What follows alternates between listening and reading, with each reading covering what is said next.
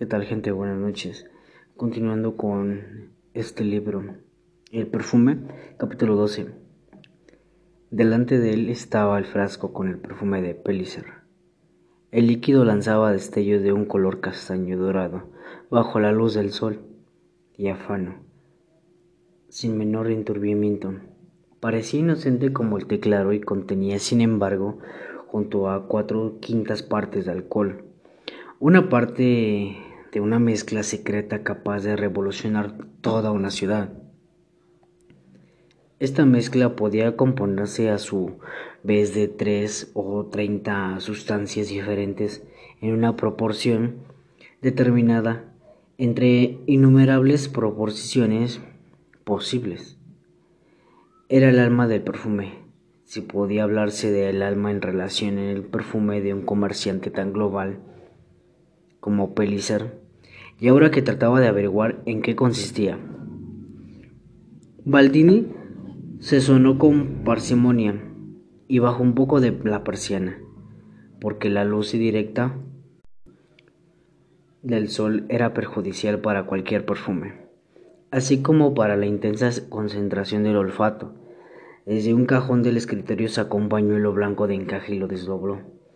Entonces abrió el frasco mediante un pequeño giro de tapón manteniendo la cabeza echada hacia atrás y las ventanas de la nariz apretadas, porque no deseaba en modo alguno oler directamente del frasco y formarse así una primera impresión olfatoria precipitadamente. El perfume debía olerse en estado distendido y aireado, nunca centrado. Salpicó el pañuelo con algunas gotas, lo agitó en el aire, a fin de evaporar el alcohol y se lo puso bajo la nariz. Con tres inspiraciones cortas y bruscas, inhaló la fragancia como un polvo. Expiró el aire. Enseguida se abanicó, volvió a expirar tres veces y tras una profunda aspiración, exhaló por último el aire con lentitud y deteniéndose varias veces, como dejándolo resbalar por una escalera larga y liesa, tirando el pañuelo sobre la mesa y se apoyó con el respaldo de la silla. El perfume era asquerosamente bueno. Aquel miserable de Pellicer era por desgracia un experto, un maestro maldito sea.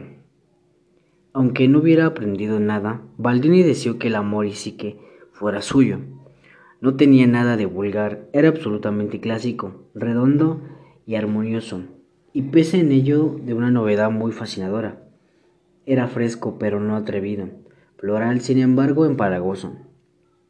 Tenía profundidad, una profundidad marrón oscura, magnífica, seductora, penetrante, cálida, y a pesar de ello no era excesivo ni denso.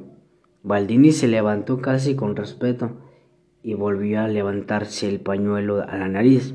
Maravilloso, maravilloso, murmuró. Oliendo con avidez, tiene un carácter alegre, es amigable, es como una melodía, hasta inspira con un buen humor inmediato. Tontería es buen humor y tiró de nuevo el pañuelo sobre la mesa, esta vez con ira. Se volvió de espaldas y fue al rincón más alejado del aposento como avergonzado de su entusiasmo. Ridículo. Dejarse arrancar tales elogios como una medolía. Alegre, maravilloso. Buen humor, majaderías, bobadas infantiles, una impresión momentánea, un viejo error, una cuestión de temperamento, su herencia italiana, claro. No juzgues mientras hueles. Esta es la primera regla, Baldini, viejo idiota. Huele primero y no emitas ningún juicio hasta que hayas olido. Amor y psique es un perfume equilibrado, un producto impecable, una chapucería muy hecha, por no decir una mezcla de chapucera. Puesto que de un hombre de como Pulitzer no podía esperarse otra cosa. Un individuo como Pulitzer no podía fabricar un perfume adocenado. el canalla sabía mezclarla parecía aturdir el sentido del olfato, como una perfecta armonía. El sujeto dominaba como un lobo con piel de cordero el arte olfatorio. Era, en una palabra, un monstruo con talento. Y esto peor que un chapucero de buena fe. Pero tú, Baldini, no debes dejarte de impresionar. Durante unos segundos te has quedado atónito ante la primera impresión de esta chapucería, Pero ¿acaso sabes cómo olerá dentro de una hora, cuando se hayan evaporado las sustancias más volátiles y parezca esencia verdadera? ¿O cómo olerá esta noche cuando solo queden esos componentes pesados y oscuros que ahora apenas olfaten bajo el camuflaje de unos pétalos odíferos? Espera. Ah, entonces Baldini. La segunda regla dice que el perfume vive en el tiempo, tiene su juventud, su madurez y su vejez. Y solo puede calificarse de acertado cuando ha emanado su grata fragancia con la misma intensidad durante las tres diferentes épocas. Cuando a menudo ha sucedido que una mezcla hecha por nosotros ha olido como una maravillosa frescura a la primera prueba, a fruta podrida al poco tiempo y al final con agalia pura, porque pusimos una dosis demasiado alta.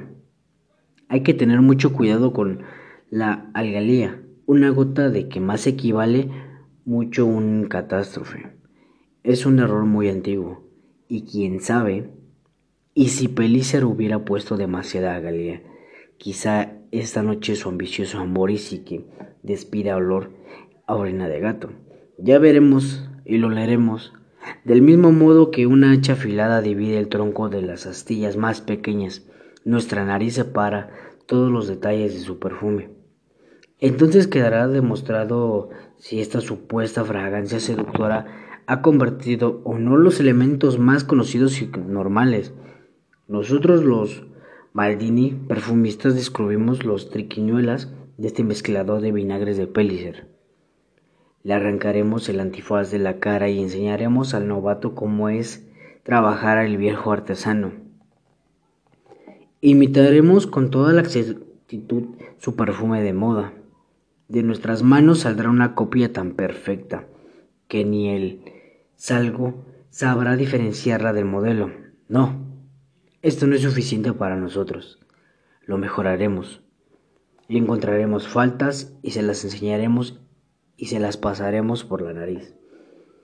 Eres un chapucero, Pelicer.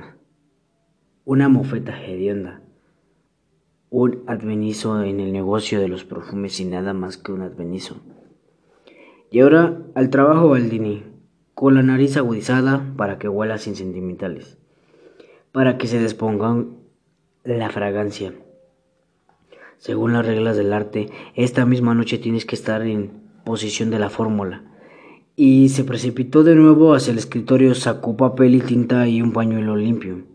Lo ordenó todo delante de él e inició su estudio analítico.